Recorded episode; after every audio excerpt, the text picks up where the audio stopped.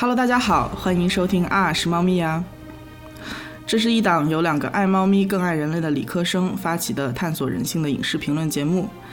今天呢，我是为了做节目一周没有看顶楼，心里非常痒的老于。今天的我是刚刚看完顶楼，感觉自己越发贫穷的小吴。就是今天小吴即将 在我们节目里面饰演他的本家人吴允熙。没有吧？根本就没有这回事。啊，众所周知，我们节目一向是以严肃严谨著称。嗯，严肃严谨的介绍奇奇怪怪的电视剧，我们的节目调性是不是已经完全跑偏了？那是当然的了。今天我们来聊一下二零二零年史诗级魔幻伦理悬疑惊悚奇幻女性大剧《顶楼》。它的 title 已经超过了 上一次的了不起的女孩了。对，呃，该剧呢是由狗血教母金顺玉编剧所写的啊，然后他的代表作还有我们都熟知的《妻子的诱惑》呀，《皇后的品格》这种家喻户晓的狗血剧。然后我们金金编也提到过，《顶楼》将会是他写的最后一部电视剧，可见这部剧的分量之重。对。作为封山之作，金顺玉编剧这次应该是真的拼了。他把他毕生的所学都融汇在了这一部 魔幻大剧里面。他是以一种惊人的想象力和排列组合的能力，把我们所有能想到的、想不到的狗血桥段 全部都融汇在里面，包括什么超级富豪啊、不伦恋啊、秘密的双重身份呀、呃政治黑幕啊、失忆、车祸、绝症、跳楼，就是接下来可能还有更多，但是我们还没有看到的。对对对，我们是只看到第一部嘛，嗯，然后呃，顶楼应该可以说是一部现象级的电视剧，它在中韩两国的收视率简直是惊人，嗯，就是第一部完结篇是达到了百分之二十八点八嘛收视率，然后顶楼二播出之后也是刚播了两集就已经上了百分之二十。然后听说这周刚播出来的那个第十二集，最高的实时收视率居然有四十七点四八。嗯，然后微博也是天天基本上都能上热搜。对，想不被剧透都很难。对我们为了不看到第二季的剧透，已经不开微博好几天了。就是这样的成绩，让顶楼具有了非常高的社交性。最近谁还不是跟朋友聊天的时候问上一句“看顶楼了没”？然后没看赶紧看，看完我们疯人院见。对，差不多就是这样。没有看顶楼都不好意思去交朋友了。嗯嗯。其实我们最初看也不是对这部剧有多么的感兴趣，而是觉得如果大家都这么感兴趣的话，那到底有什么那么好看？所以是在好奇心的驱使下点开了第一集。嗯，然后然后第一集差点把我们两个劝退了。对，哇，那个第一集。呃，反正我看完之后脑袋是裂了，我永远都忘不了那个周五的深夜，在结束了疲惫的工作之后，这部剧又给我带来了非常强烈的精神冲击，以至于明明本来是困得不行的我，看完了都要失眠。我记得是看到一半的时候，小吴跟我说：“要不我们别看了，我们这期节目做点别的。”然后，然后我说：“别别别别别，前面这么烂，后面肯定有反转。”结果看到最后，我都不知道我在期待什么东西。对，老于的灵魂拷问。我到底在期待什么？不过非常神奇的是，包括我们在内的很多观众在看剧的过程中，普遍都是骂骂咧咧，嫌弃这个剧狗血，嫌弃它没有逻辑，但是还是控制不住点下一集的手。对，这里我要特别鸣谢一下不厌其烦安利我这部剧的 C 女士。本来第一集看完，我已经打算弃剧了，然后头痛欲裂的我去找安利我的那个人准备退货，但是 莫名其妙的被骂了一顿之后，我又老老实实回去继续看了。对，然后我们就硬着脑壳看到了第三集，然后就开始上头了。嗯，对。呃，事先说明一下，我们今天截止录的这个时候，其实才刚刚看完第一集，所以今天播出的内容是基于我们对《顶楼一》的解读。啊！但是仅仅是通过第一季呢，我们就已经能很沉浸式的体验 主角们身处的这个赫拉世界。对对对，我听说第二季的口碑和收视都更上了一层楼。嗯，这期节目发出之后呢，我们也会抓紧时间赶紧看第二季啊，因为我们节目本身还是把重点放在人物身上。所以说，补完剧情之后，我们会选一些比较有趣的人物制作人物片。嗯，然后目前在 pipeline 当中呢，有千瑞珍女士一家和沈秀莲女士一家，所以请大家期待一下。非常期待。嗯，那还是先来介绍一下故事吧。嗯嗯嗯，这个故事是发生在韩国江南区市中心的一个叫做赫拉宫殿的一百层的顶级公寓里。呃，然后整栋楼呢都住着全韩国，据说是 top one percent 的精英啊，他们就掌控着韩国的政治啊、经济的命脉，呃，坐拥最多的资源和权力。然后这群有钱人呢，他们都竭尽全力的想把孩子送到最好的学校，接受最良好的教育，将他们这种精英的气质代代相传。啊，然后在这个非常高度竞争的环境中，故事里面的各方势力，他们之间展开了一种近乎病态的神经病式的激烈的欲望斗争，疯人院式的。对，啊，顶楼中的这种斗争呢，是分为两种。一种是赫拉宫殿内的内部斗争，嗯，也就是富人用尽阴谋手段从更富的人手中抢夺财富和权力，嗯，然后第二种呢是赫拉宫殿内的富人和宫殿外的穷人的斗争。穷人他们为了拥有更好的资源，不惜赌上自己的人生，跻身富人圈。嗯，而富人为了维护自己的圈子，也要和这些爬上来的人去争。对，顶楼是不同阶级的人的斗争，但它本质上是各种欲望之间的搏斗。嗯，人物他们的这种傲慢、暴怒、懒惰、贪婪、淫欲啊，这种极度各种情绪冲撞在一起，不断引起剧情的反转啊。这种反转也体现了欲望和力量之间的此消彼长。嗯嗯，这部剧对贫富差距的表现还蛮有意思的。嗯，它是通过赫拉宫殿这栋楼来把它具象化，编剧就是通过这栋楼来区分贫富。宫殿内是富人，然后宫殿外是穷人。嗯，然后富人居住的楼层的高低，又是把富人们的阶层可视化了。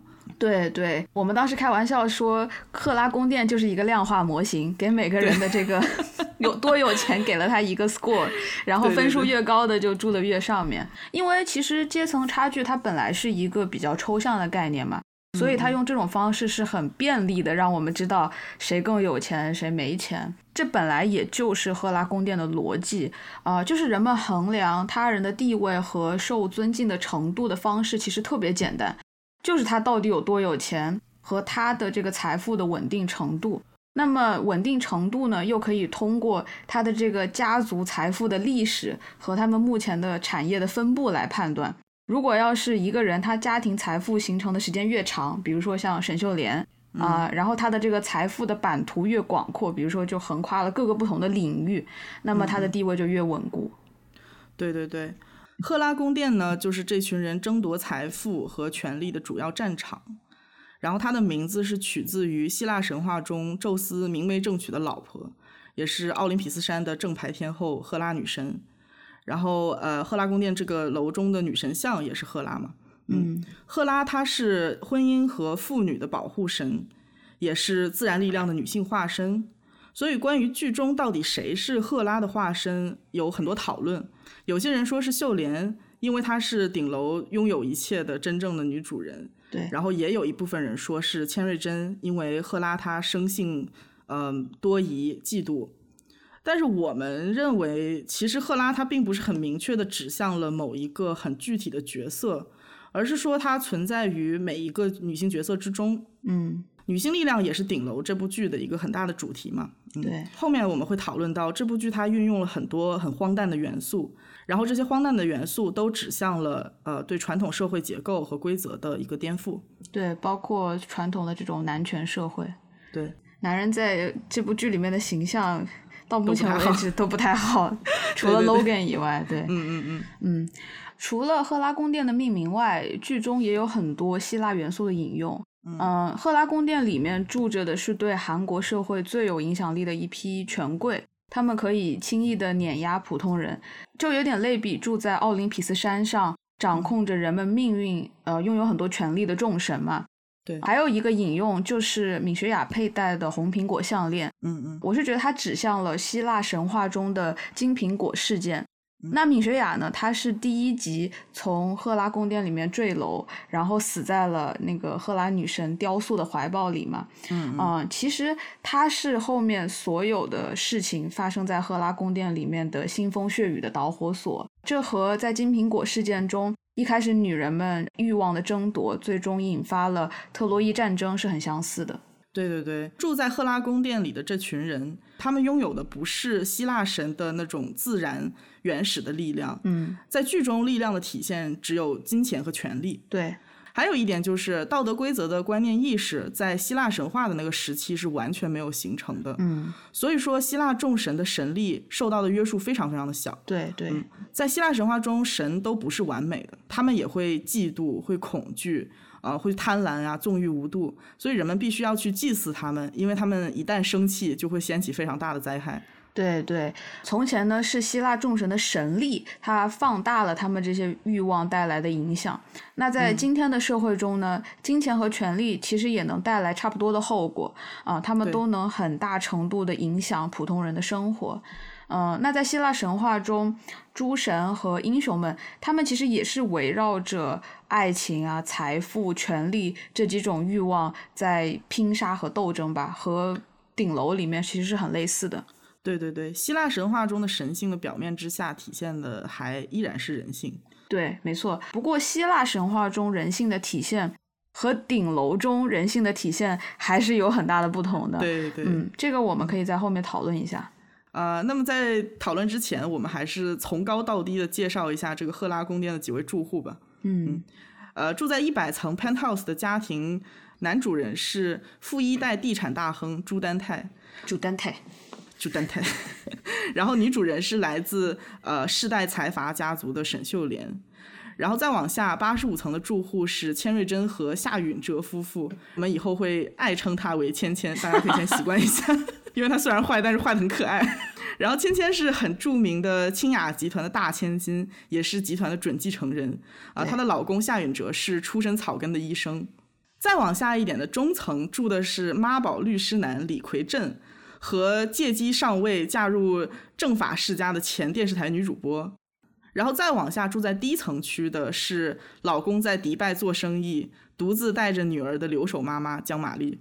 嗯，从这个设定来看呢，赫拉宫殿里的这群人，他们是分布在地产、教育、医疗、媒体、呃传统制造业和进出口贸易的各个领域。对，啊，这群人他们齐聚在赫拉宫殿，互相勾结，通过影响这个社会决策呀，来巩固自己的地位，并且打压没有话语权的人。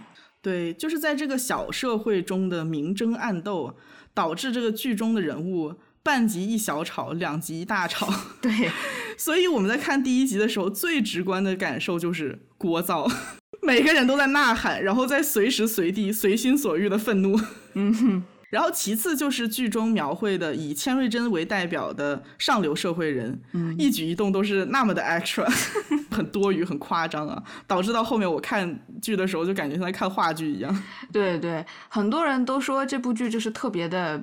dramatic 嘛，但其实抓马也是有程度上的区分的，嗯，大概能分为抓马就是戏剧，melodrama 情景剧闹剧和 markdown 就是俗称的狗血剧这三个等级。这三个 dramatic 的程度是递增的，drama 戏剧是在现实的基础上添加效果，以达到那种叙事的目的嘛。然后，melodrama 是在此之上再添加非常强烈，甚至可以说夸张的情感。嗯，其实 melodrama 在影视界的名声是不太好的。嗯，就是当大家说一些剧 too melodramatic 的时候，一半是有呃贬义或者批评的意味的。对对的，从 drama 到 melodrama 呢，最明显的区别大概是有三个。呃，第一个是 melodrama 的剧情会比较脱离现实，这个我们在顶楼里面也是看的挺多的。啊，第二个是演员在演 melodrama 的时候，他的表演会有很强烈的情绪夸张，也就是大家夸的演绎特别好。对，也是那种话剧感的来源吧。对，第三个就是呃 melodrama 通常会带有比较强的现实讽刺意味嘛。嗯嗯。那 Mark John 呢？它是一个呃，为了形容韩国狗血剧而产生的一个专有名词，嗯嗯，就是比 melodrama 还要更加的 melodramatic 一点。这个地方先给大家 demo 一下啊，就是比如说我们用考试考砸了做例子的话，普通的 drama 就会是，哎呀怎么办？我考试没考好，回家又要挨揍了。melodrama 就会是，啊我的天呐，考砸了我就上不了好大学，上不了好大学我就找不到好工作，找不到好工作我这辈子就完了。好，前方 Mac 这样高能，请戴耳机的观众及时调小音量。我给大家三秒钟时间准备。OK，三二一，我要开始我的表。啊！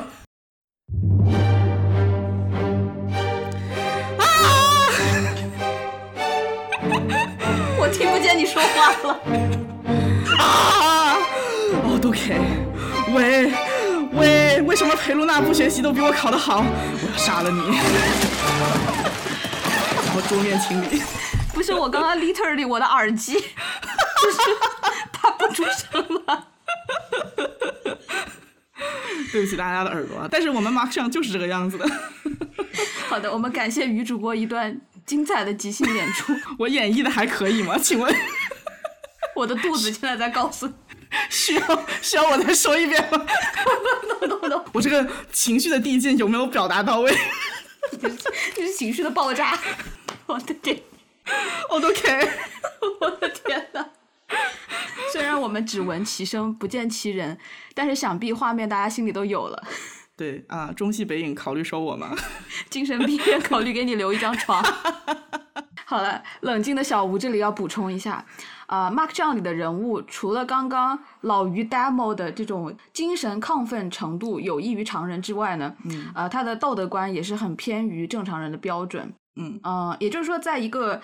很典型的 Mark John 里面呢，呃，出轨呀、不伦呐、杀人犯法这些行为都很常见，而且做这种事情的角色越多，证明这个剧就越 Mark John。如果像是这种全员恶人的人设，那么他就是非常非常的 Mark John。对对。啊，这些角色在做这些坏事情的时候，基本上内心是不像正常人一样有那种挣扎和犹豫的。嗯嗯嗯。对，所以当我们一开始带着走进人物内心的态度去看第一集的时候，没有收获到任何有用的信息，反而收获了两个疼痛欲裂的脑壳。对，呃，然后后来我们了解了 Mark 上这个概念之后，换了一个视角再去看这部剧，真的就是一欲罢不能，一集一集根本就停不下来。对对，顶楼其实是我们两个人形成了比较稳定的价值观和相对独立的批判性思维之后，观看的第一部 Mark 上大剧。对，当然谁的童年没有看过什么《妻子的诱惑》呀，《蓝色生死恋》呀什么的，是吧？啊，但是其实我们是就是不是很有经验的嘛。嗯嗯嗯。不过呢，聪明机智的我们很快就找到了这部剧的正确打开方式。对，没错。在在之前我们看电视剧的时候，都是抱着一种很现实的视角去看，呃，所以不会刻意的去区分电视剧里面主人公的世界和我们所处的一个现实世界。除了小吴刚才说到的现实题材的电视剧。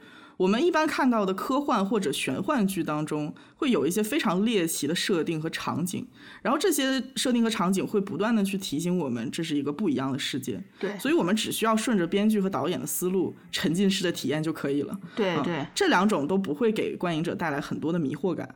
但是顶楼这样的 Mark John。它是一个魔幻现实嘛？对对对，它其实是设定在一个和我们处在的世界高度相似的环境，嗯啊，但是其实它内在的这个运行逻辑和我们熟悉的世界是有很大的偏差的，嗯嗯嗯，所以说我们很容易被它的这个逻辑带进去。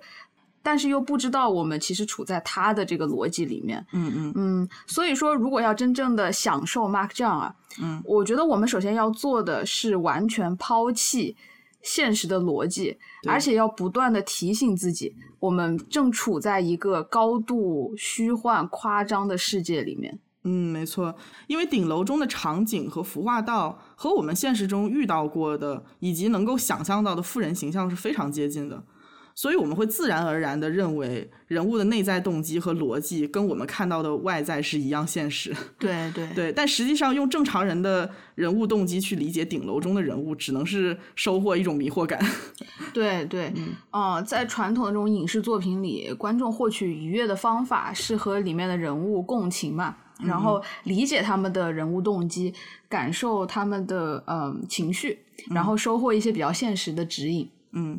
但是在 Markdown 里面，我们收获快乐的方式 就是看一下编剧的想象力还能多狂野，还能怎么荒谬，还能再怎么反转。对，也就是众网友所说的，我倒是想看看金顺玉还能怎么给我发疯。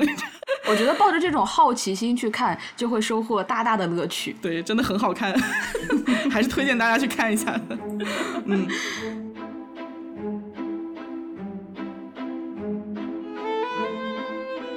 今天这期节目里呢，啊，我们给大家总结出来了九条专属于顶楼的奇妙逻辑，也就是赫拉宫殿众住户所遵循的一套法则。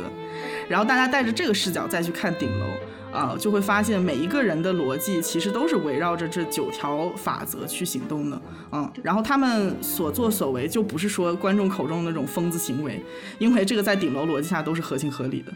我这里给大家举一个例子，也是金顺玉编剧写的《妻子的诱惑》。那她这个里面呢，一开始是非常温柔恭顺的女主，然后她在一次这个坠水事件之后重新归来，然后她回来之后就没有人能认识她了，为什么呢？因为她的脸上点了一颗痣。那编剧的逻辑就是。因为他长了一颗痣，所以没有人应该认识他，所以所有人就真的不认识他。如果把这个逻辑带入到他们这个世界，他们每一个人都遵守这个逻辑，就是我脸上点颗痣，我就不认识你了。你就会发现，其实他们的行为都是合情合理的。嗯嗯嗯，没错没错。当然，在我们这个呃金顺玉创造的逻辑体系里，还是存在着一个不守规矩的异类，在顶楼这部剧里面啊，嗯，就是沈秀莲女士。啊，关于秀莲，我们会在人物篇里面具体的进行讨论。啊，今天的节目就是先为大家介绍这个九条逻辑是什么。嗯，在展开之前呢，其实想先说一下，呃，这个顶楼逻辑它每一条看起来都特别的荒谬，嗯，但其实它有很强的现实指向性，嗯，所以说。当我们感觉自己看剧的时候被顶楼的逻辑洗脑的同时，嗯嗯，其实也是在被现实生活中一些看似很规范性的行为法则 PUA。嗯嗯，那这些本来是很隐晦的、不成文的社会规范呢，在顶楼里面通过一些很抓马的表演被放大的表达出来，呃，会给我们一种极大的荒诞感吧。我们会质疑它的真实性，嗯嗯，但其实，在现实生活中，我们看到的这些 PUA 的行为是更加的收敛啊，它被包装的很有礼貌，看起来特别的自然，所以我们不太会去质疑他们。对我们之所以在这里会用到 PUA 这个词，也是因为我们生活中的一些社会规范，一旦我们开始去质疑、去问出为什么这三个字的时候，我们就会发现它其实很荒唐。而严格遵守这些规范的我们，可能就像遵守顶楼逻辑的人一样荒唐。所以我们在生活中还是要勤加思考嘛，啊，对一些所谓必须要遵守的事情要有自己的判断。对，话是这么说，能够清醒的看顶楼，其实还是一件不太容易的事情。对对，我觉得我在看这个剧的时候，理性和感性是分开的。对，嗯，好了，那接下来就为大家逐条介绍这九条荒谬的赫拉法则吧。嗯，来吧。那么我们赫拉法则的第一条呢，就是顶楼人有情绪，当然要大大方方的释放出来啦。对，这一条应该是最明显的，嗯，也就是我们之前提到的 Mark 这样的一大特点。嗯嗯，在顶楼的每一集中，嘶吼与尖叫都是必不可少的元素。对，千瑞珍女士是贡献了本剧百分之八十的尖叫。然后这部剧的人物，呃，口头干架、尖叫也就算了，吵得兴起了还要扯头发、上拳头。对，第一季我们一开始就注意到了，标题叫做《War in the Life》，嗯中文的直译就是“生活中的战场”。这个标题可以说是非常的贴切，因为里面的主人公几乎是。不分时间，不分场合，有情绪来了，发现了什么不得了的秘密了，直接开撕。对对对，顶楼人不存在情绪管理，也不存在延迟满足。而且你发现没有，就是但凡出现了问题，顶楼人都是首先把问题推给别人 啊，这个也是能打起来的必要前提。对对对，因为你把烦心事都甩锅给别人，然后把别人灭了，就可以消除烦恼。对对对，这部剧里面所有人的 external locus of control 都非常非常的高啊啊！考不进好学校就是怪我爸妈没本事，呃，得不了年级第一就是对手不长眼，怎么就挡在了我的路上呢？然后投资赔了钱，都怪拉我投资的人，怎么不给我好好好的资讯？反正没有什么事情是一句呃都是你的错，我要杀了你啊啊啊不能解决的。我愿你。대체왜돌아온거야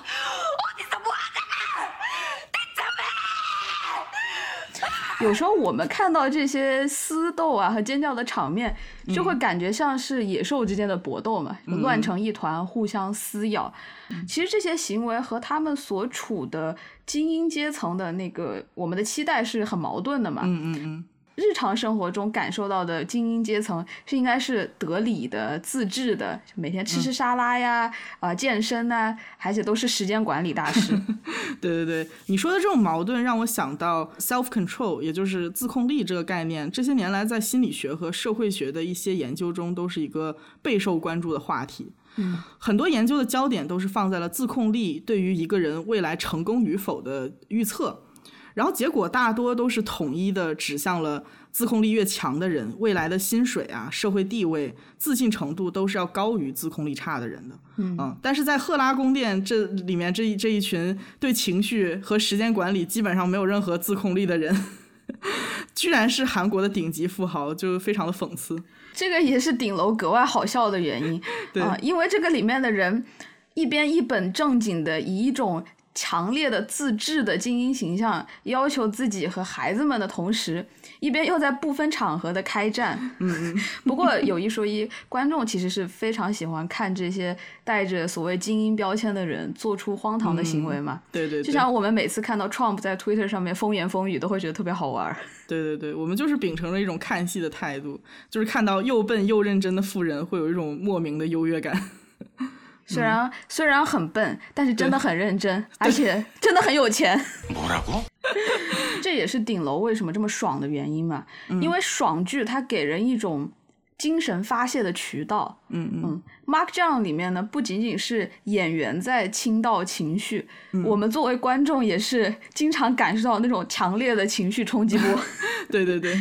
也会跟着痛苦啊、愤怒，啊，然后在坏人被算计了之后，也觉得很解气嘛，就好像自己生活中的压抑也是呃一并的释放了。嗯，所以我觉得顶楼的这个爆火的背后，也反映了现代人对情绪释放的需求。嗯嗯，这社会中有太多压抑的愤怒和无处发泄的压力。我对这个剧中或者说上升到现实中的这种愤怒是有一个解释的。嗯嗯，从生物学的角度来看，愤怒是可以在人与人的竞争当中提高某一方的存活率和生育率的。啊，也就是可以帮助人们去争夺更多的资源。当然，在人类文明没有发展起来的时候，人们抢夺的是食物。但是在赫拉公寓这个靠钱、靠人脉、靠权力生存的环境里面。人们需要去宣泄愤怒以示力量。赫拉宫殿这么一个高竞争、高压力的环境，也确实是滋长了人物的愤怒嘛。但是这样子对人的欲望赤裸裸的展现，我觉得还是挺危险的。对对，我之前看过韩国金秀贤编剧啊，他说过，就是说，嗯，当一个社会的人们对狗血剧丧失了抵抗力的时候，这是他们也处在一个崩溃边缘的危险信号。嗯嗯。因为观众他如果长期受到这种 Mark 这样里面夸大的世界的价值观的影响，他也会慢慢丧失对身边人和对社会的信任。对对对，不仅是世界观会受到 Mark 这样的影响，我之前读到过一篇文章，它是去解读人们为什么喜欢看狗血剧，啊，然后里面是提到了一个很有趣的解释，他说观众在看剧的时候会感到非常的 productive，效率很高。也就是说，我一个小时的生活可能什什么都干不了，但是一个小时的肥皂剧可以让观众体验到出轨、复仇等高能剧情，所以特别的爽。明明什么都没有干，但是莫名的很疲倦。对对对，这种情绪的疲倦和精神的疲倦也会被大脑误判为是身体上的疲倦嘛？嗯嗯。结果就是人明明没干什么，但是好像做了很多体力活一样。对对对，就是久而久之，效果就会像药物成瘾一样嘛。既然狗血剧情能够有效的让我体会到生活的快乐，那我自然就没有必要花时间自己去过生活了。嗯，哦，这样其实是会很大程度的影响生活质量。所以我们这里到底是怎样？又要大家看，又要大家不看，大家是看还是不看呢？我们要清醒的看，对吧？不能沉迷。可以听完了我们节目再看。哎呦，那样就会被剧透了。好吧，大家随意哈，随意，随意随意。呃，这部剧里面所谓的这个 war in the life，它除了是物理层面上的撕逼和掐架以外，编剧他真正想要体现的，应该还是人与阶级之间的战争。嗯啊，所以有人说，unfortunately，这个吴允熙才是这部剧的绝对大女主 啊。故事就是围绕她怎么从一个平凡的妈妈啊、一步步攀爬上更高的阶梯，逐渐成为恶魔的嘛。对对对，说到吴允熙跟赫拉众人之间的斗争和勾结啊，就是不得不提到我们赫拉法则第二条。顶楼人有义务将普通闲杂人等啊，尤其是吴允熙，隔离在赫拉宫殿之外。吴允你怎么了？吴允你吴允你吴允你，吴允你可不要走！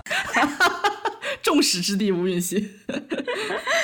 贫富差距啊，绝对是《顶楼》这部剧最大的一个宣传点。嗯嗯也是这几年社会中很热议的话题嘛。嗯，呃，在《顶楼》这部剧里面，我们可以看到特别明显的贫富分化。嗯但是当我们说到贫富差距的时候，其实是有两部分的贫富差距，嗯一个是全社会前百分之一的人和后面百分之九十九的人的分化，也就是顶楼内的人和吴允熙的分化，还有就是前百分之一的人中。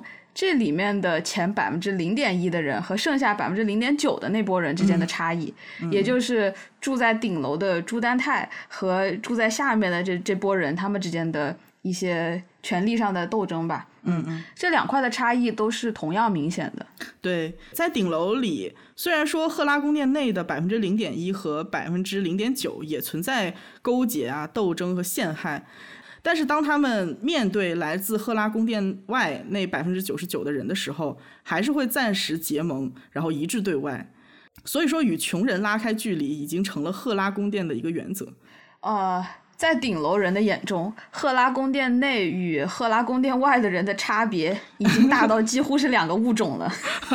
对，哇，他们对那群人的态度已经不仅仅是歧视了，还有一种排斥感，好像就是和他们处在同一个空间，呼吸同一片空气，都浑身难受。对对对，我记得秀莲是给孩子们找的平民家教来顶楼补课的时候，这个朱丹泰恨不得立刻把他赶走，还得让佣人把他去过的地方全部都消毒一遍。没错，这种近乎于是种族隔离的区别对待，呃，他这个态度其实并不夸张。嗯嗯因为富人和中产之间的差距，其实是在过去的半个世纪不断的被扩大。那他们现在的贫富差距已经是大于在呃种族隔离时期我们看到的。嗯嗯，还有就是米雪雅的那双脏脏的白鞋子，在赫拉宫殿内也是反复出现。从一开始，他以家教的身份进入进入这个富人的空间，到后来在赫拉宫殿遇害，然后鞋子挂在了这个赫拉女神像的上面。嗯嗯嗯，我觉得这双鞋它时刻在提醒我们，在顶楼里面，贫富无法相容，富人们要用尽一切办法远离穷人。呃，在现实生活中，我们看到那些专属于富人的私人飞机啊、头等舱、商务舱啊、VIP 通道和为他们特意开设的私立学校，嗯，其实也是把富人和平民的活动范围完全隔离开。嗯，甚至我们很多人自己也会认为这些东西是富人的标志，就好像身为平民老百姓的我们也默认了这种由隔离而带来的优越性。对对对，顶楼只是用一种非常夸张的手法表现了现实中的贫富隔离，啊、也因此让我们看到这种隔离的荒谬之处啊，就是当一群对穿着打扮、行为举止都有非常高要求的人们，呃，去非常野蛮的打压、驱赶没权没势的群体，会有一种非常自相矛盾的荒谬感。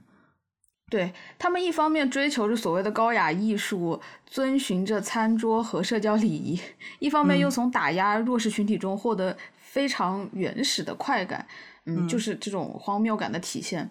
嗯，而且除了物理的隔离之外，顶楼人也会用言语不断提醒自己 和别人不太一样。对对对，就是在顶楼里面，所有人都是以对方的职称相称嘛，比如说啊、呃朱会长、千老师、李律师、夏博士这种，在西方人眼里是非常怪异的称呼。对对对，在西方只有是在跟老板啊、教授或者其他有 title 的职位不熟的时候才会叫他们的 title，嗯，熟了之后一般都是直接叫名字的。所以说，在顶楼里面称呼他人的习惯，其实也是在加固这种阶级差距。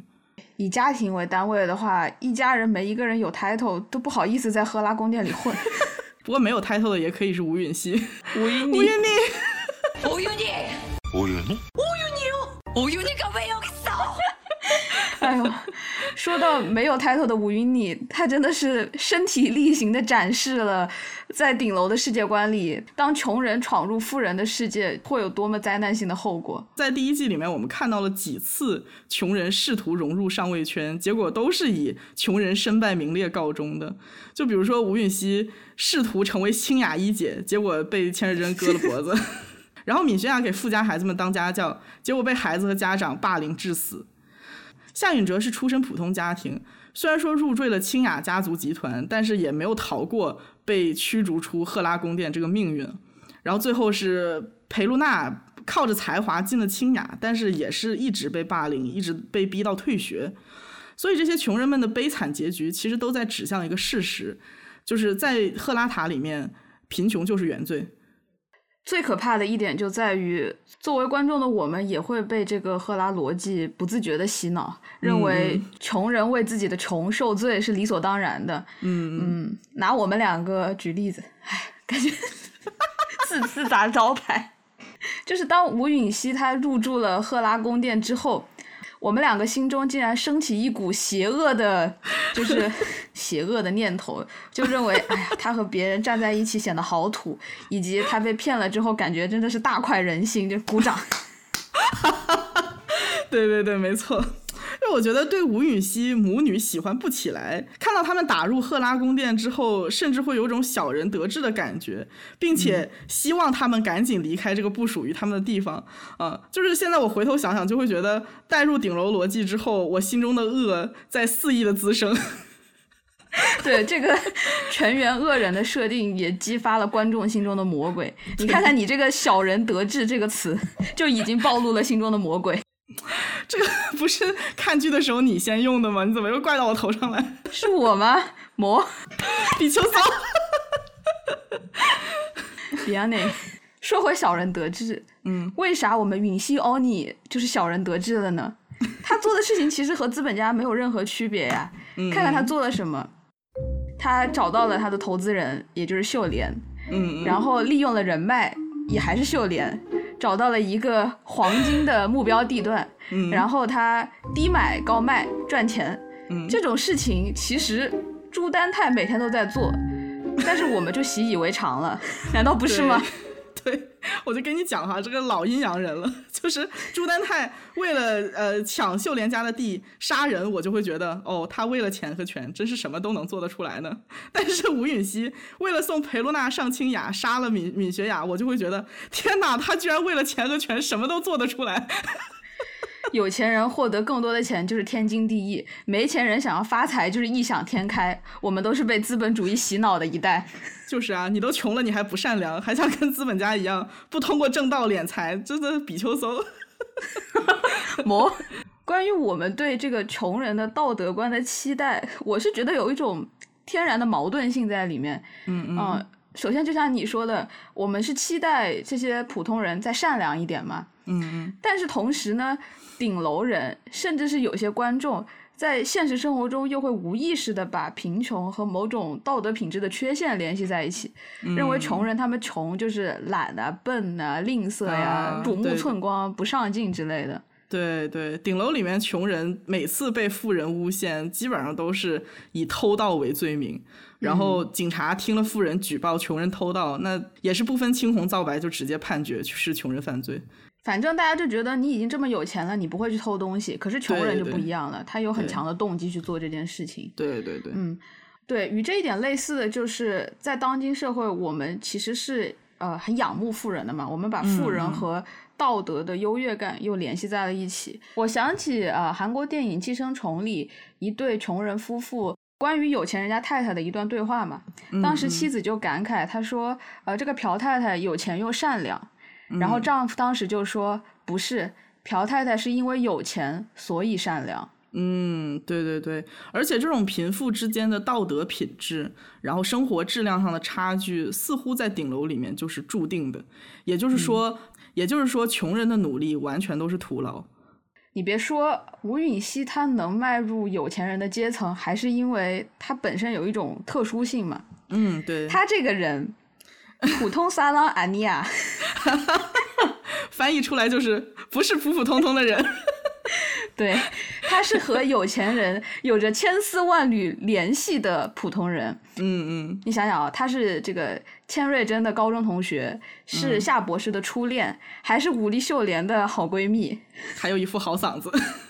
对，对对对，他确实是为了他女儿能够混入富人的圈子，做出了很多的努力啊。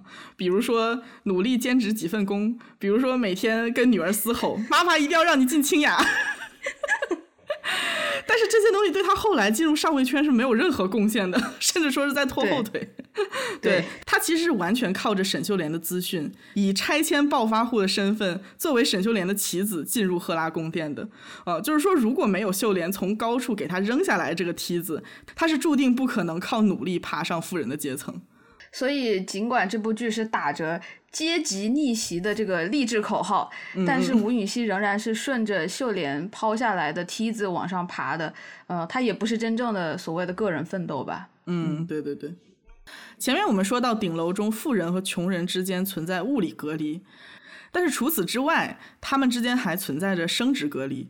啊、这个现象也就引出了赫拉法则第三条：顶楼人要坚决维护高贵的基因库。这个地方对基因库的维护其实是有两层含义。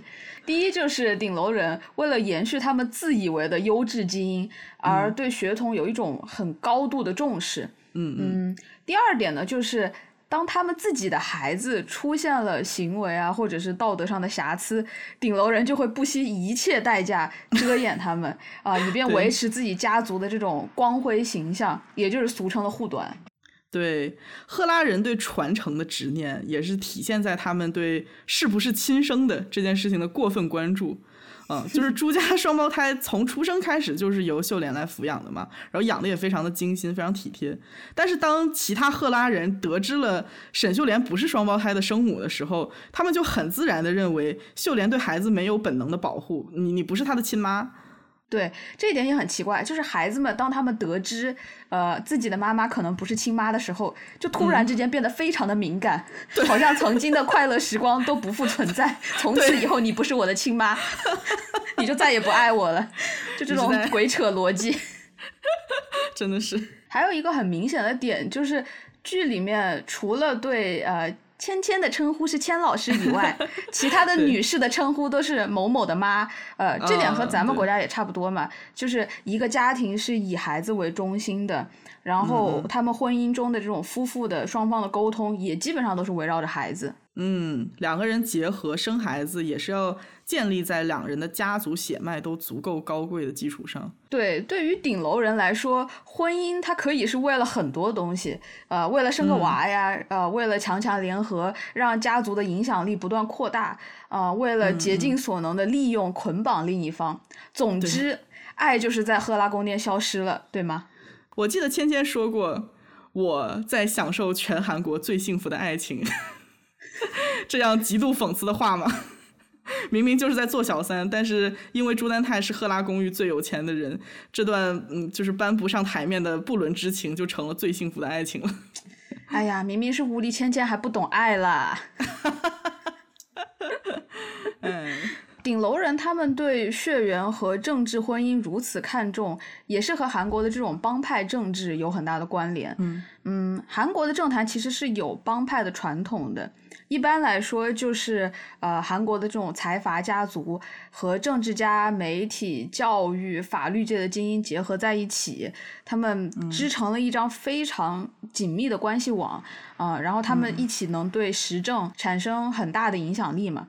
而把这些精英联系在一起的方式呢，主要也就是三种，呃，血缘、学缘和地缘，简称三元。啊、血缘就是我们刚刚谈到的，学缘就是在一起呃上学是校友的关系，地缘就是地缘政治。在这三者里面呢，血缘又是最具有封闭性的，它只能通过通婚来获取。说到这个财阀家族和不同领域的精英的结合啊，就不得不提到我们顶楼里的三兄弟。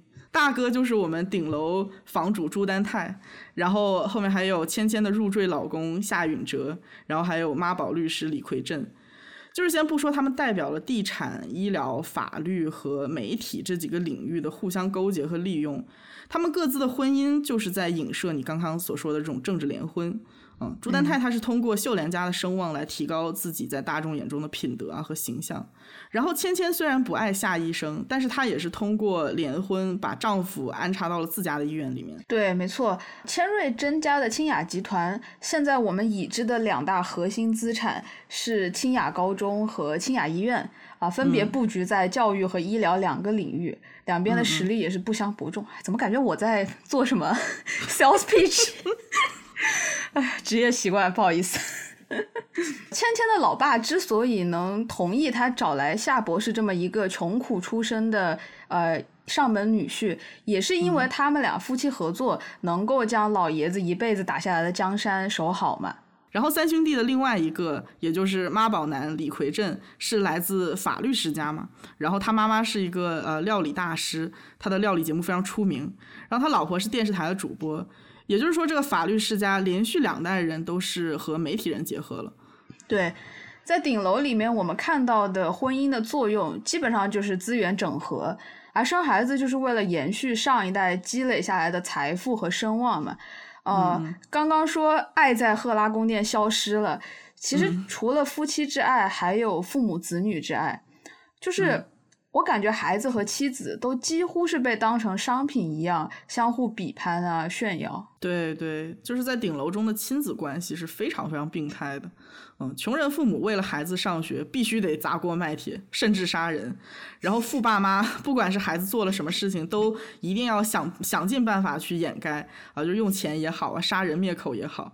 在这种病态逻辑的教育之下，朱锡金在责备沈秀莲偏袒穷人家的小孩不护着自己的时候，说出了呃家人闯了祸不就是要互相掩盖吗？这种非常荒唐的话，呃，也由此可见，赫拉人以孩子为借口做出的任何事情好像都是合理的。反正说到底，有钱没钱都要为孩子拼了老命，在法律的边缘疯狂试探，不然就是枉为人父母呀。对，朱锡金他不是一直都有考试作弊吗？然后他老爹朱社长也是心里有数嘛，但是他老爹不但不指责他作弊，还要警告他：哎，你作弊就作弊啊，你不要给我给发现了。就是发现了就很丢人。对。然后千瑞珍也是经常给自己的女儿恩心洗脑嘛，就是咱们犯了错没有事情，错误只要没有人发现，就可以当做完全没有发生啊。真的是。就是秉承着这种教育理念培养下一代继承人的清雅集团，居然还能搞出教育业来。对我们后文也会提到他们非常奇葩的这个教育理念。对对对，啊，然后就是反过来说，如果说父母有不伦的行为。那么在儿女眼中，这就是天大的罪过，是整个家族的耻辱。我记得夏恩星目睹了他妈妈对爷爷见死不救之后，选择了闭口不提。但是当他被告知他妈和朱丹泰有不伦之情之后，他就要大发雷霆，痛斥妈妈的不端。对这个这个态度的对比，就可以看出来，这个血缘对于赫拉人来说，真实在是太重要了。对，就是你杀了爷爷，我可以不管，但是你出轨了，这就不行。怎么能行呢？对，其实，在这个赫拉，我们刚刚说到这个逻辑里面，就是对血缘的极度看重啊，它是合理的这句话的出现，因为如果要是父母出轨了，和别人发生了关系。潜在的可能就会有新的孩子嘛，那么这个孩子也是享有同样的血缘，他们就是完全的竞争关系。而如果这个父母呢，他不仅仅出轨，他还离婚了，和别人组成了新的家庭之后呢，这个原配的孩子就会变成继子或者继女，也就是说他们不再是正统的出身了。嗯，那那 N B 能干吗？肯定不能干呀。对，千瑞珍的父亲是一直都在强调，清雅集团的理事长必须家庭生活没有一丝丝的污点，其实也是在强调对这个正统家庭的绝对捍卫。对，哎呀，这个赫拉宫殿的继承者们当中啊，就属我们武力恩彪 最惨了。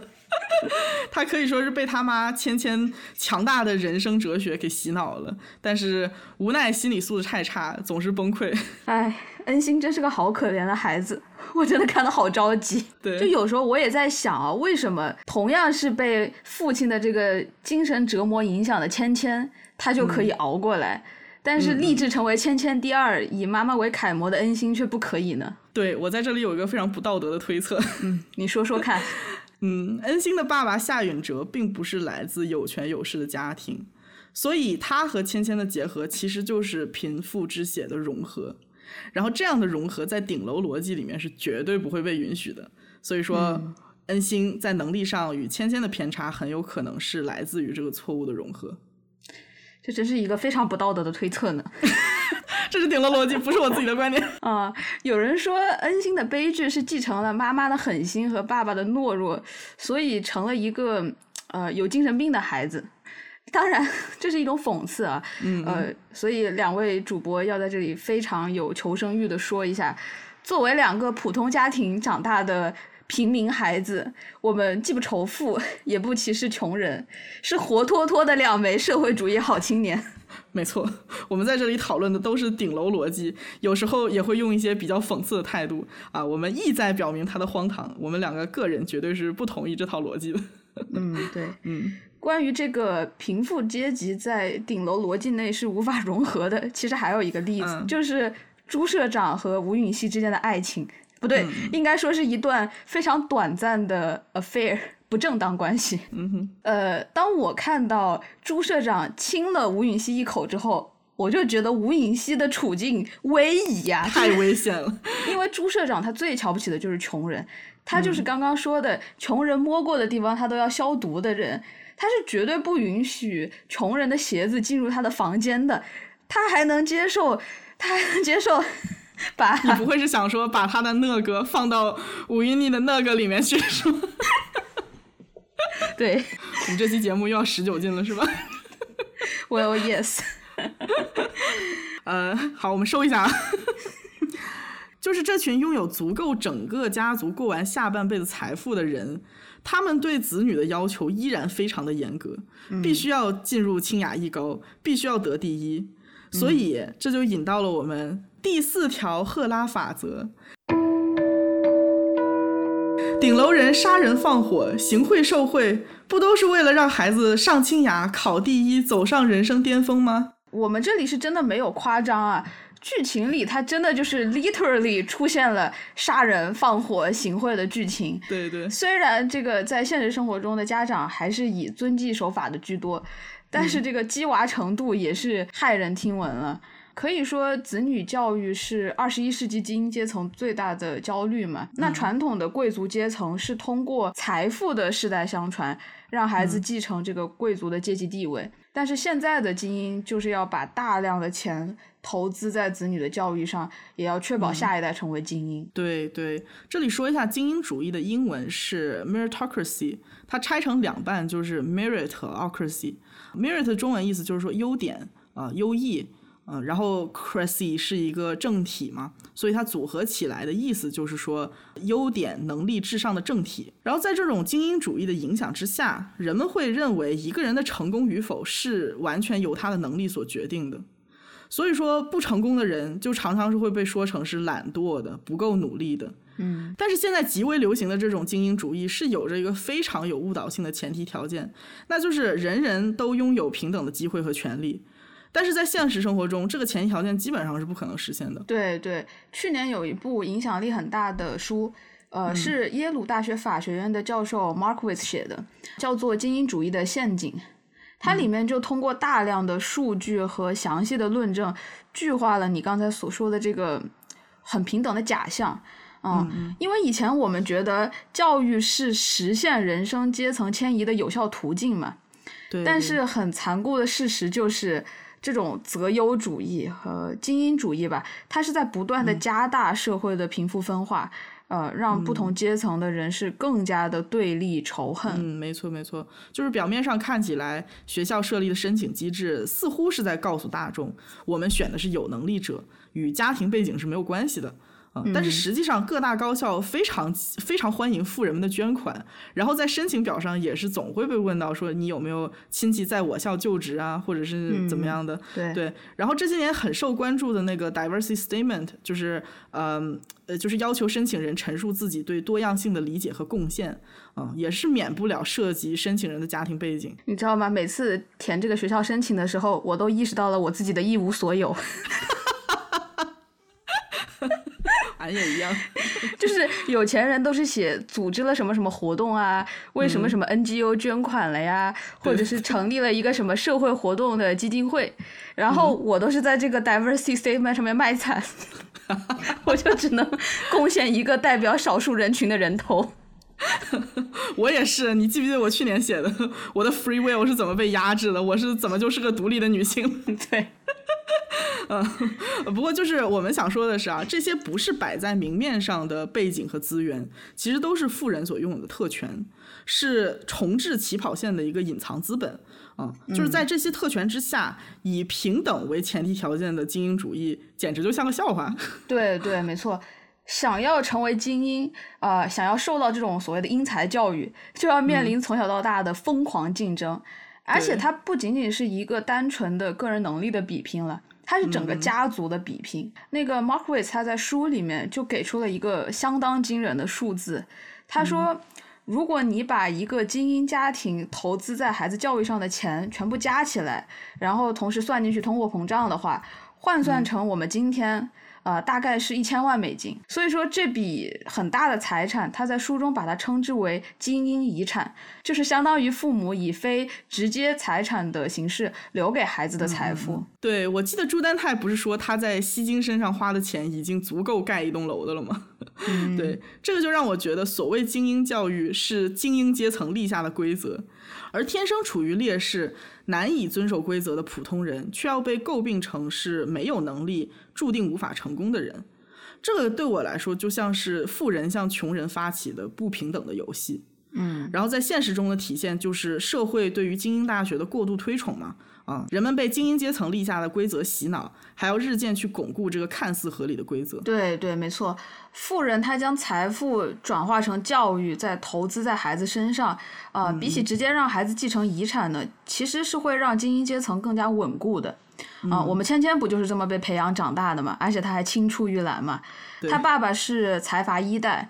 而他呢，除了是财阀二代以外，还是韩国最有名的歌唱家。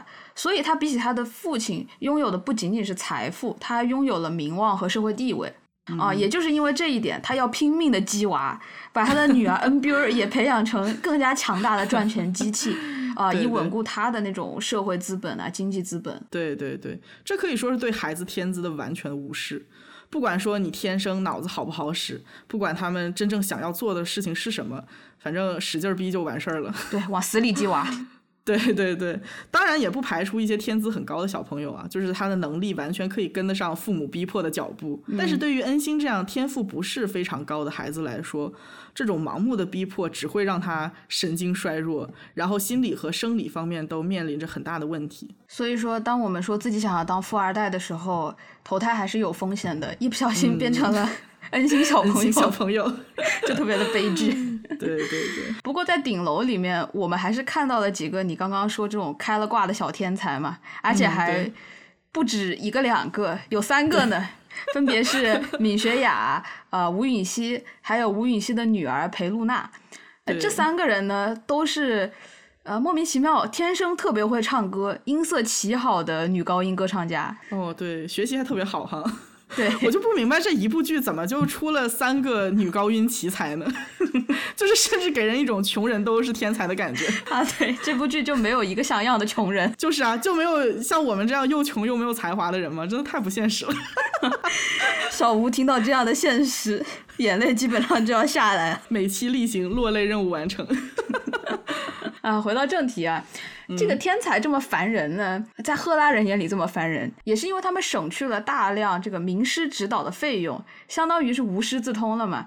啊，他们就是打破了富人用钱巩固教育和文化资本的逻辑，因为他们就是这样。不费吹灰之力，轻轻松松拿了第一。那人家可是花重金培养的孩子，就这么被超过了，能不生气吗？可不是吗？所以说，我们赫拉宫殿的祖宗们最怕穷天才了。我我看确实有人吐槽说啊，就说，哎，怎么有钱人家的孩子都争着唱美声？其实不是因为有钱人的孩子都唱美声，而是因为孩子们都唱美声，这些家里都被联系在了一起。嗯，这个就要涉及到文化资本的这个概念。嗯，它最早是由法国的社会学家布迪厄提出来的。那布迪厄他就把资本分为四种嘛，包括我们最常提及的呃基础的经济资本，也就是经济资源，还有社会资本，也就是人脉，还有象征资本，也就是说个人的名望啊和名誉啊，最后一点就是文化资本。那文化资本呢，它又包括了在人际交往中的技巧呀、个人素质啊、习惯、语言风格、品味和生活方式。嗯，总体来说，家庭出身越好的人，他们的文化资本就越高。对，而且这种文化资本是普通人很难效仿的，因为他需要很多的时间和资本去积累。所以说，吴允熙在剧中就算是通过拆迁得到了呃进入赫拉宫殿的资本，他还是没有办法融入这个圈子，就是他的品味还停留在宫殿外。比如说，就是他刚搬进来的时候，去给孩子们做饭啊，然后孩子们还嫌弃说穷人吃的这么不健康啊，就是这些富人习以为常的东西，他需要去学习去适应啊，还不一定适应的好。拆一代吴允熙，吴允熙，吴允熙，吴允熙哦，吴允熙可没有给扫。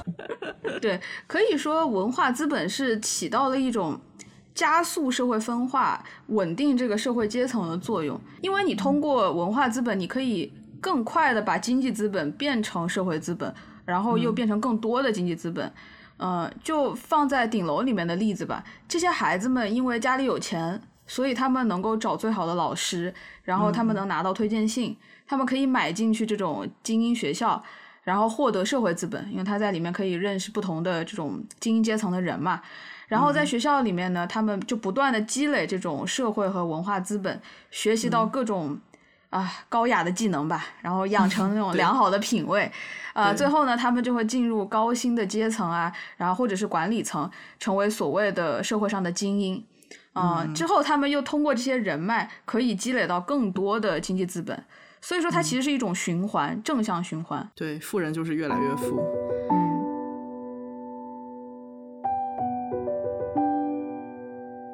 可以说，在顶楼中，没有几辈人对财富和文化的积累是没有可能从赫拉宫殿外真正进入富人的圈子的。穷人不能成功，就是他们的宿命。这个也就对应了赫拉法则第五条：顶楼人的成功是写在族谱里的。顶楼人生而为赢。我记得大家在参加这个清雅高中的校招面试的时候，学生们就说，在清雅只有两类学生。一类是家里有背景的，就是走后门保送的；第二类就是所谓的少量的天才。那这两类人呢，他们最大的共性就是他们的命运都是写在族谱里的，从出生的那一刻基本上就定好了。换句话说，就是在顶楼的世界观里面，人们只能依靠基因或者天赋，努力是没有任何用处的。裴罗娜之所以能打入高贵的清雅艺高，也是因为她在美声方面有过人的天赋嘛。嗯，不过就像我们刚才说的，只有天赋没有文化资本，进去了也只能受人欺负。对，佩罗娜后期起码还是有妈妈的资本支持，但是像米雪雅这样连家庭都没有的，还要想要抗争的穷天才，在这个圈子里面好像就只有死路一条。这话听着怪丧的，但是作为观众还是无情的被洗了一波脑啊！努力力争上游的这个吴允熙，不仅被屡次吐槽这个吃相太难看。成功了也是小人得志嘛？就是当我们两个发现自己看剧的时候，也开始觉得吴允熙小人得志的时候，就是觉得这是一个非常危险的信号。我们也很轻易的接受了顶楼中穷人注定不能越界的这个这个宿命。对，当我们也觉得有钱人是生而为赢，而吴允熙就是注定得穷的时候，嗯，其实我为自己感到很可悲了，就是。反过来想一想，这是不是也是一种消极懒惰呢？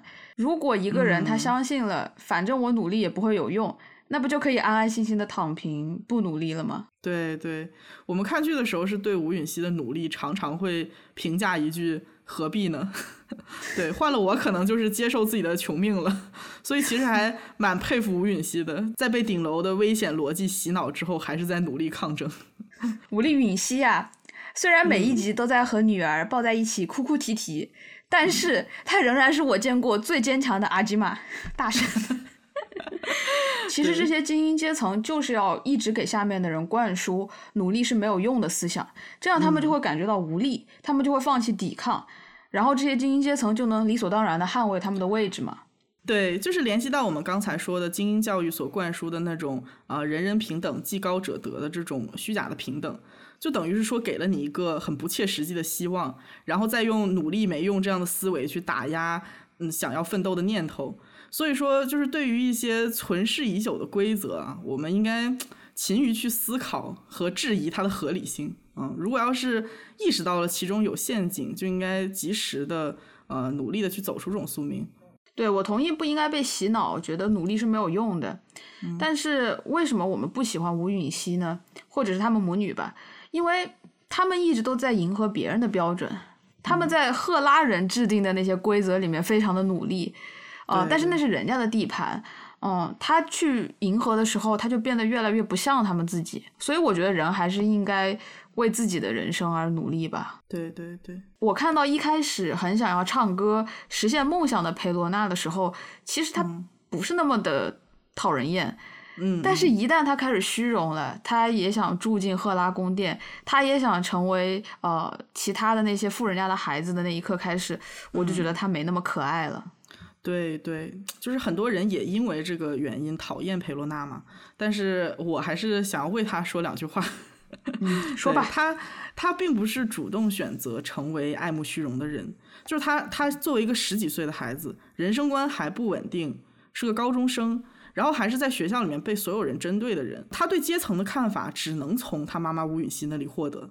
嗯，所以说我们会觉得这对母女一样讨厌。嗯，就是当我们作为观众也觉得他们很贪婪、很讨厌的时候，我们应该清楚啊，裴罗娜其实也是一个很可怜、很可悲的孩子。对，老于依然是维护世界和平的和平大使。对，就是明明看剧的时候我是骂的最开心的，是吧？我恨我自己，嗯，不过这个大概也是大部分观众的观感吧，就是明明看剧的时候骂的很爽，但是看完之后才开始反思，我真是个三观不正的人。那可不是，因为我们心中一直秉承着输出正确的价值观吗？对对对，你有没有发现一件事情，就是在顶楼里面没有一个人是幸福的。对，我觉得我衡量的方式很简单，就是，嗯，如果让我和里面的任何一个人换的话，我都是不愿意的。嗯，而且吧，我胆子真的很小，我要是这么做坏事，我肯定天天失眠。对，可能考试的时候偷瞄一眼隔壁桌都要愧疚一下午。但是在顶楼里面的各位啊，心理素质都是强太多了，比我们，就为了保持保持自己的形象，做出什么事情都能合理化。这个也就对应了赫拉法则第六条：顶楼人需要时刻保持对他人的凝视。顶楼人对赫拉宫殿的一草一木都是非常敏感的。嗯，在这个剧里，可能出现频率 top five 的词汇，绝对有敏感。倩倩的那个比安内，我最近有些敏感了，思密达。 미안해. 내가 요즘 공연 준비 때문에 좀 예민해져서.不对不对，他应该是先呐喊，然后再清理桌面，然后捋捋头发，然后比安内。 老于不能演出来这一幕，我实在是大呼可惜。做这期节目让我非常质疑我的专业啊！当时是不是应该报考北影来着？你太看得起你自己了。回归正题，这些人他们不仅敏感啊，他们还特别喜欢通过赫拉俱乐部的那个私人聊天室嘛，还有那个通过定期的 party 分享他们各自的见闻，就是不知道从哪儿收集来的这个小道消息啊，还有他们最新的晒单啊、了解到的大人的不伦关系，还有就是孩子们考试考了多少分，得了什么奖，对对，哎呀，而且他们的这个表达欲真的是非常的强。嗯就是当有些话他们不知道当讲不当讲的时候，就是装作那个漏嘴，然后大胆分享。我们顶楼人哪有当讲不当讲一说呀？我们顶楼人只有我想说和我不能明说，所以只能嘴漏。对，顶楼人在对他人的这个生活高度关心的同时，他们也无时不刻的把自己的生活暴露在别人的目光里嘛。我我有时候感觉他们做的所有的事情都是出于一个 signaling 的目的，就是发送信号，告诉别人自己也是属于这个阶层的人，是自己人，你不要瞧不起我啊。他们穿好看的衣服也不是为自己，只是为了给别人看到。反正他做的所有的一切都是为了得到这个阶层人的认可。对，这个也是我问出刚才那个问题的最主要的原因，就是顶楼人似乎从来没有发自内心的快乐过，或者说他们可能就没有自我，他们的快乐要么来自于做成了某一件可以巩固自己在他人面前美好形象的事情，要么就是来自于呃比自己阶层高的人不幸倒台了，然后我的排位可以更上一层楼。这个让我想到阿德勒哲学中印象比较深的一句话。他说：“一切的烦恼都源自于人际关系嘛。顶楼人他们每天其实是处在一种非常复杂的人际纠纷中，要不断的面对这些外在的情绪的纷扰啊。”那对于这些人，其实咱们积极心理学鸡汤大师阿德勒的建议是多去做一种价值的转换，就是不要从外在的事物中找价值，要多回归自己的内心，聆听自己内心的选择。如果你喜欢搓澡的话，那你就要大胆的搓，开心的搓，用力的搓，因为 快乐它终究是一种很自我的感受。对，真的非常感谢让我又爱又恨的阿德勒，让我成为了一个没朋友还觉得自己特别酷的人。对，每一次提到阿德勒的时候，我都觉得自己特别鸡汤。但是就是心情不好的时候看一下，觉得，哎呀，我真的还是一个不错的人，还不错，没有那么烂。对，嗯，所以与其说他们通过维持美好的形象而感受到快乐，不如说他们只是想要取胜，然后得到的战利品就是呃财富和声望嘛，然后再通过这些战利品去提升自我价值。对，对他们。我看到他们的时候，我觉得他们是所有外在标签和他人评价的总和，嗯，就是这种东西搭建出来一种空洞又精致的躯壳，但是是没有内核的，没有核心。他们就是用奖金啊、职称，奖金我想奖金想疯了，发出了穷人的爆笑，人家不需要奖金。从头来，他们用职称啊、奖杯、证书还有财富来定义自己。可以说，顶楼人他们可以因为别人的评价而把自己变成任何他们想看到的样子。却不明白什么东西是对他们真正重要的。对，就是在赫拉宫殿里面，每一个人都是在为了维持形象，不停的去斗争，不停的去给这个精致的躯壳打补丁啊。嗯，就是由此可见，如果没有自我，你光是靠外在活着，这辈子得过得多艰难。对，你看你这个话，精致的躯壳打补丁，精致的躯壳会有补丁吗？逻辑上就有漏洞。哎呀，对，意会一下好吧。就是这个完美的人设，迟早有一天是会崩塌的，除非你是接受一个完整的自己，包括自己的不完美。我刚刚之所以这么说，他的逻辑漏洞啊，是因为顶楼人他们想要接近的那种完美，是他们用阴谋啊、谎言粉饰出来的一种虚假的完美。所以，当我们看到这群人的时候，我总觉得他是一群卑劣的人类。但是呢，却一直试图超越人类。嗯，他们想要追求一种永生的东西，甚至把自己当成神。他们对血缘和子女的看重，那个东西意味着生命的传承嘛。但是他们对于他人评价的执念，又意味着想要得到名望的永垂不朽。嗯，没错没错，就是赫拉宫殿的各位对于完美和永恒的追求是非常非常不切实际的。嗯，因为他们也是人类，他们拥有人类的欲望，就会犯人类的错误啊！因为他们只能通过绝对的力量，也就是财富和权力，让自己不在战争中失败，来实现所谓的完美。然后这个就对应了赫拉法则第七条：顶楼人有制定影响社会规则的权利，并对规则有最终解释权。对。而且为了帮助顶楼人更好的行使你说的这份至高无上的权利，赫拉宫殿为他们是提供了一个绝佳、便捷、宽敞、舒适的交换内部信息的法外之地。对对对，就是剧中我们多次会看到赫拉众人以各种各样的理由举办聚会啊。嗯，不过我觉得称之为内部信息交流大会才更加合适。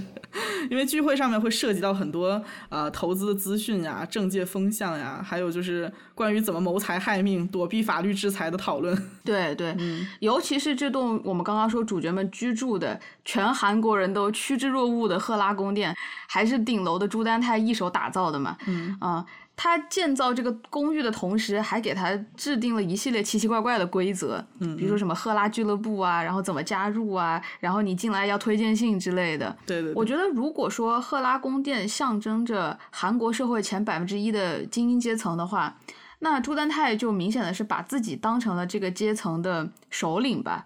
啊，他把他自己的名字叫做 J.K. Holdings，也也特别有意思。这个 J 呢是他的姓的缩写，朱丹泰，而 King 呢就足以体现他的野心了。对，朱丹泰把他所有的野心全部藏在了自己家的密室里面。嗯，就是秀莲闯入密室的时候，我记得他是发现了朱丹泰的财富版图，不仅是之前几次投资，呃，企图创造赫拉宫殿分店 和一些购物中心啊、然后还在后来觊觎秀莲女儿名下的家具公司的地皮，准备把它造成一个赌场。就是他的蓝图覆盖了普通民众生活的方方面面，然后他也借此来拓张自己的势力。据说第二部朱丹泰的公司要和千千家的清雅集团合并嘛？哇，那不更有钱了？对呀，而且他也吞掉了前妻秀莲家所有的财产嘛。嗯啊。所以说看起来是没有办法阻止朱丹泰进一步扩张他的财富野心了。就就看我们就看我们五 UNIM 有什么努力了吧。对，只能靠五 UNIM 了。五 UNIM。五 UNIM。五 UNIM。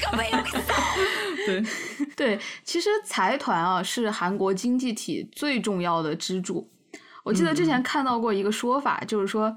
韩国人一生有无法避免的三样东西：死亡、税收和三星。三星，啊，对 我就知道。，我为为什么这么说呢？就是三星它下面也是有医院嘛，你出生可能就出生在三星的医院，然后你买的东西是三星的船运公司给你进口进来的，你用的手机，然后你去的逛的商场，这些都是三星集团所拥有的。对，对所以朱丹泰他是妥妥的想要以打造像三星集团这样一个超级财团啊为人生目标。对朱丹泰为了实现自己的野心啊，还勾结了赫拉三兄弟的另外两位，也就是我们李奎镇律师和夏允哲医生啊。这个其实也就影射了财团啊、律师世家还有医疗机构啊、媒体之间的勾结嘛。嗯，然后他们就这样玩弄法律啊、随便践踏别人的生命啊，然后栽赃嫁祸。这种勾结对社会的影响之大，会让我们觉得他们甚至凌驾于国家之上，就是民众的正义基本上没有地方声张。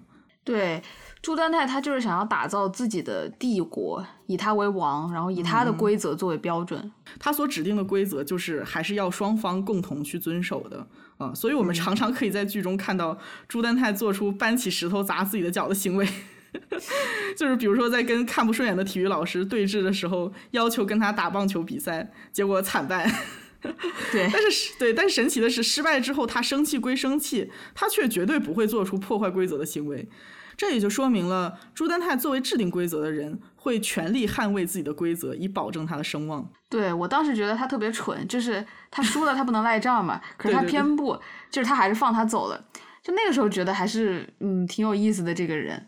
然后有的时候我们会看到一些找朱丹泰敲竹杠的人嘛，嗯比如说抓住了他孩子的把柄，想要找他要点钱。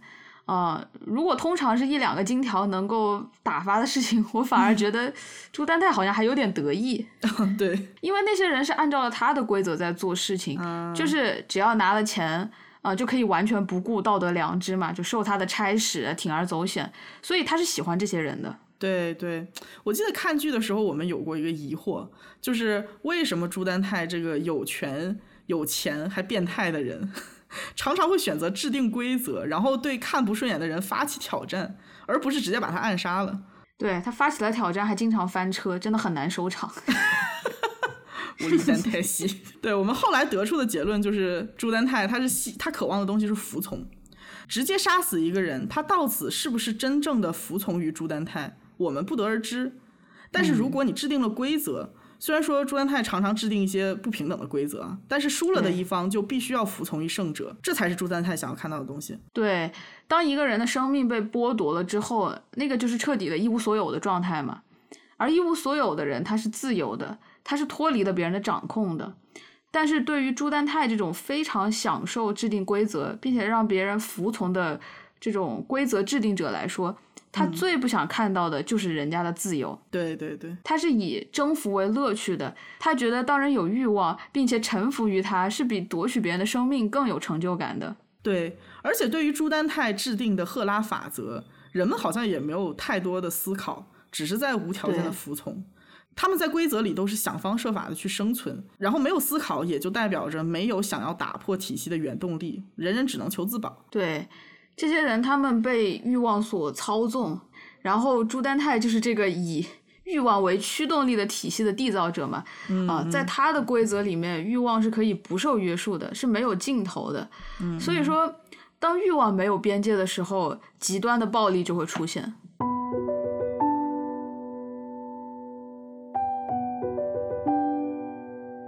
这也就来到了我们赫拉法则第八条：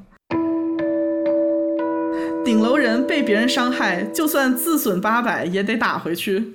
赫拉宫殿绝对是一个遵守着以暴制暴的这个丛林法则、聚集着仇恨的地方。恨这种情绪有时候和爱很很相似，它能够激发一个人很多的内在潜能。但是仇恨的后面就是。藏着很深的毁灭欲嘛，然后摧毁的东西有人啊、关系啊、自我呀，所以说顶楼里面的人，他们对摧毁这件事情是非常感兴趣的。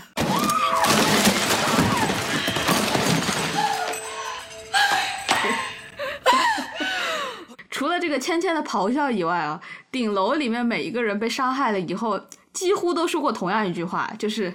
我要百倍千倍的还回去，这样的话，对，而且他们的内心逻辑也是这样的，嗯，就是我被别人伤害了，所以我去伤害别人的动机可以得到合理化。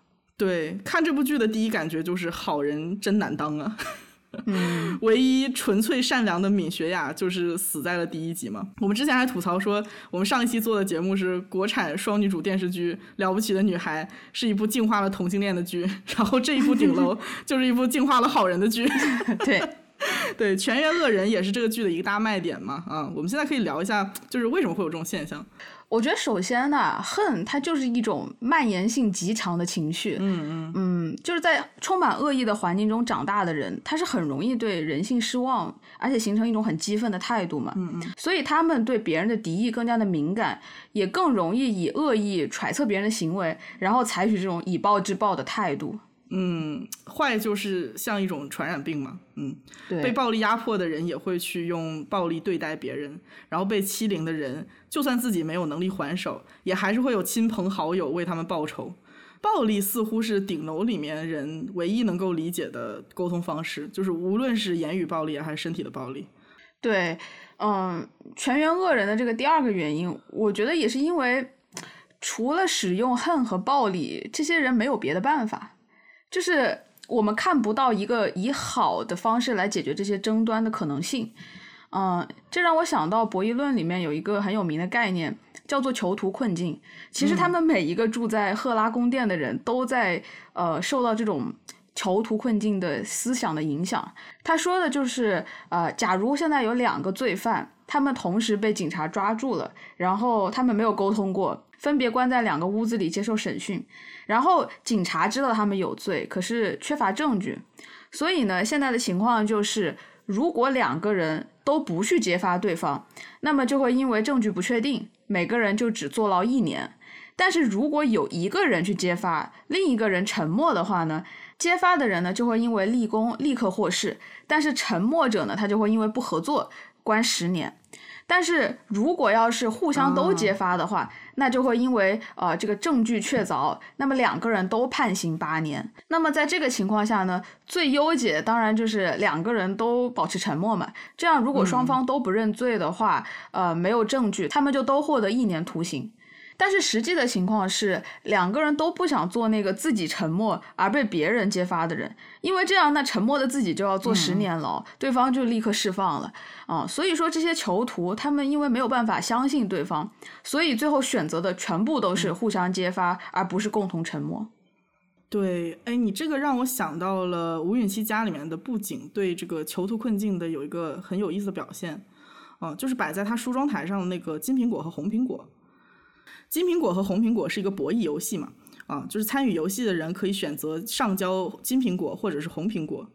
如果上交的所有人交出的都是红苹果，那么我们全员获胜啊。假设每个人给一万块钱奖金，但是只要其中有一个人交出了金苹果，他就会获得十万元，然后剩下每一个人被扣除一万块钱。啊，剩余的这个规则大家可以自行百度啊。但是我想说的就是，这个游戏中金苹果就是代表着这种恶的欲望嘛，然后红苹果就是代表着选择善良。这个金苹果和红苹果的道具也是在影射吴允熙是一个因为情况而在善与恶中间摇摆的女人。对，在一个以暴制暴、人性本恶的赫拉世界里面，信任就是一个不复存在的东西。但人们依然可以用金钱和抓住别人的把柄来结盟嘛，用这些很不稳定的工具，造成一种两败俱伤的局面。嗯，对对对。就是心理学当中有一个概念叫做 the dark triad 嘛，中文翻译就是黑暗人格三连征。然后在这个人格测试里面，你得分越高，犯罪的可能性也就越高。它是由三个性格特点组成的，分别是自恋、心理变态和马基维利主义。啊，一个人自恋的程度是表现了他认为自己比别人优越和自己应该被区别对待的程度。然后第二个特点，心理变态是体现了一个人对待人事物的冷漠，呃，无法共情的一个程度。然后最后呢，马基尔维利主义呢，是体现了一个人有多愿意尝试所有手段来达成自己的一个目标。然后我觉得赫拉人的 Dark Triad 的平均分应该是远高于正常人的，而朱丹泰就是站在这个分数顶点的男子。对你刚刚说到这个得分越高，犯罪可能性越高的时候，我就想到这个楼层越高，得分越高。对对对，没错。说到呃马基雅维利主义啊，它里面最关键的两个准则就是暴力和欺骗嘛。马基雅维利他本人呢，就在《君主论》里面写到，世界上有两种斗争方法，一种是运用法律，另一种是运用武力。啊，可以说联系到我们上一条说的赫拉准则。那朱丹泰是完全的贯彻了马基雅维利主义的统治艺术吧？他把自己视为这个君王，然后他根据统治的需要立法，把法律本身就作为一种欺骗的权术。同时，在法律无法覆盖的地方，在他没有办法通过法律掌控的情况下，他就诉诸暴力，让人感到恐惧、服软。嗯，对，这真是对法治社会最大的讽刺。有权利的人滥用权力，贯彻暴力这种原始粗暴的沟通方式。然后相对应的，顶楼里面被权力治理的人们表示服从的方式也非常的简单原始，嗯，就是认错。但是奇妙的是啊，大家比起道歉，顶楼人还是更喜欢用杀人放火的方式来解决问题。这个也就引到了赫拉法则第九条：顶楼人的字典里不存在“我错了”三个字。顶楼人绝对是对道歉有一种执着啊，而且这个执着是双向的。嗯嗯，就是他们既执着于让他们认为犯了错的一方道歉，也执着于当自己犯了错的时候坚决不道歉。对我们一开始对这一点非常的费解，就是在顶楼里面唯一象征正义的一方沈秀莲，前期说过最多的话就是劝坏人道歉。以及代表坏人对受害者道歉，可是，在这么一个世界里面，道歉它有什么用呢？对呀，如果道歉它不能改变什么东西，那为什么我还要去坚持这件事情呢？对呀，对呀。然后还有就是，这些坏人他明明已经无恶不作了，有的时候明明假惺惺的说一句“我错了”就可以解决问题，但是就是坚决不说出口。对呀，为什么呢？为什么呢？为什么呢？我我是觉得道歉在顶楼里，它还是有非常特殊的意味的，因为他们明明可以虚伪到可以随意的骗人，但他们就是不肯道歉。呃，我觉得恐怕是因为道歉这个行为触及了他们的核心。道歉它意味着服从，也意味着权力的割让。当你服从了他的时候，你在他面前就没有那份权利了。同时，道歉意味着承认自己错了。意味着要抛弃他那一套权力至上、金钱至上的价值观，接受法律的公正的制裁。但是我觉得，顶楼人是没有办法同意在自己制定的规则之上还有一个更高的法的存在啊，这些东西来定义他们的对与错。对我记得 Paul Piff 在二零一二年的时候做过一个社会阶层预测不道德行为发生率的一个研究，然后他的结论就是，处在更高社会阶层的人。更倾向于自己是少数的规则制定者，然后他们也更容易做出不道德的行为。然后我们前面有说到，赫拉宫殿里的人们是在追求虚伪的完美和接近神的那种永生，但是他们好像是曲解了神性的要义。我们前面也说到，古希腊的神话确实是在没有太多道德约束的这种土壤里生长出来的，但是它突出的点并不是对道德的漠视，甚至是藐视。啊，古希腊人他们追求的伦理精神是一种自由精神。它是要突出人的原始的欲望和本真，它不一定是恶，它其中还有很多的善。对，虽然说顶楼中有很多希腊神话的元素，然后这两部作品也都是在用充满想象力的剧情展示人性，但是他们的前提却非常的不一样。在赫拉的法则里面，充斥着人类对彼此的不信任，然后是以人性本恶作为前提的。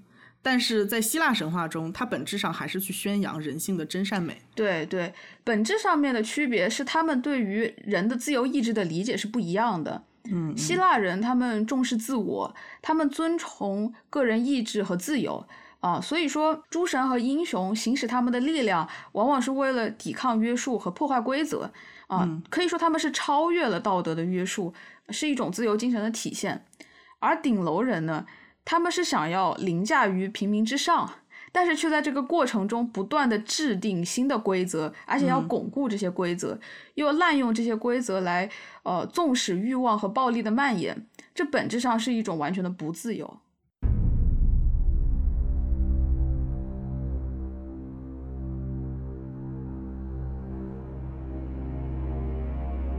我们所总结出的这九条赫拉法则，将现实中的社会规则极端化，也因此把人性的物欲和恶推向了巅峰。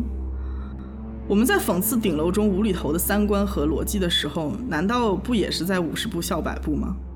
我们是不是也在别人制定的规则下，一步一步放大对金钱和权力的欲望呢？我们前面说到，顶楼里面没有一个真正快乐的人，因为他们总是在攀比。然后永远活在有可能比不上别人的焦虑和恐惧之中。反观我们的社会，成年人每年发自内心感到快乐的瞬间，掰着一只手都能数得过来。如果告诉观众顶楼是有可能会出现的未来，那我们看完之后还会觉得它很荒唐吗？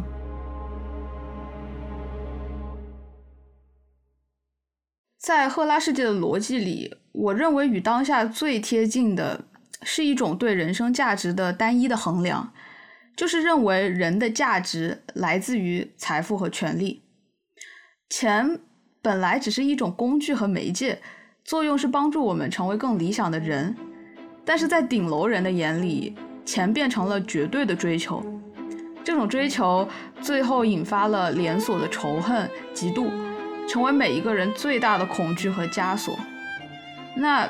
对于顶楼人制定的社会规则，我们多少普通人也把它奉为自己的人生信条，努力迎合呢？他所宣扬的过度竞争和精英主义，真的是家长想要施加在孩子身上的吗？嗯，我觉得顶楼人最不在意的是人的个人价值，就是在自由市场当道的今天，我们总是倾向于让市场给出价值的判断。也就是，如果大家都愿意花很多的钱做一件事情，得到一个东西，那它就更值得、更有价值。同时，如果大家都愿意花更多的钱聘请企业咨询家、财富顾问、辩护律师、银行家，那他们就天然的为社会提供了更多的价值。可是，真的是这样吗？嗯，我觉得顶楼人对社会底层的人，甚至是普通人，都有一种藐视的态度。因为在金钱至上的价值系统中，这些普通人就是没有价值的人，就是被资本嫌弃的那批人。其实我们谁都有可能是吴允熙，只是我们早早的就放弃了战斗，我们没有呐喊，但不代表我们没有生活在一个即将变成赫拉世界的世界里。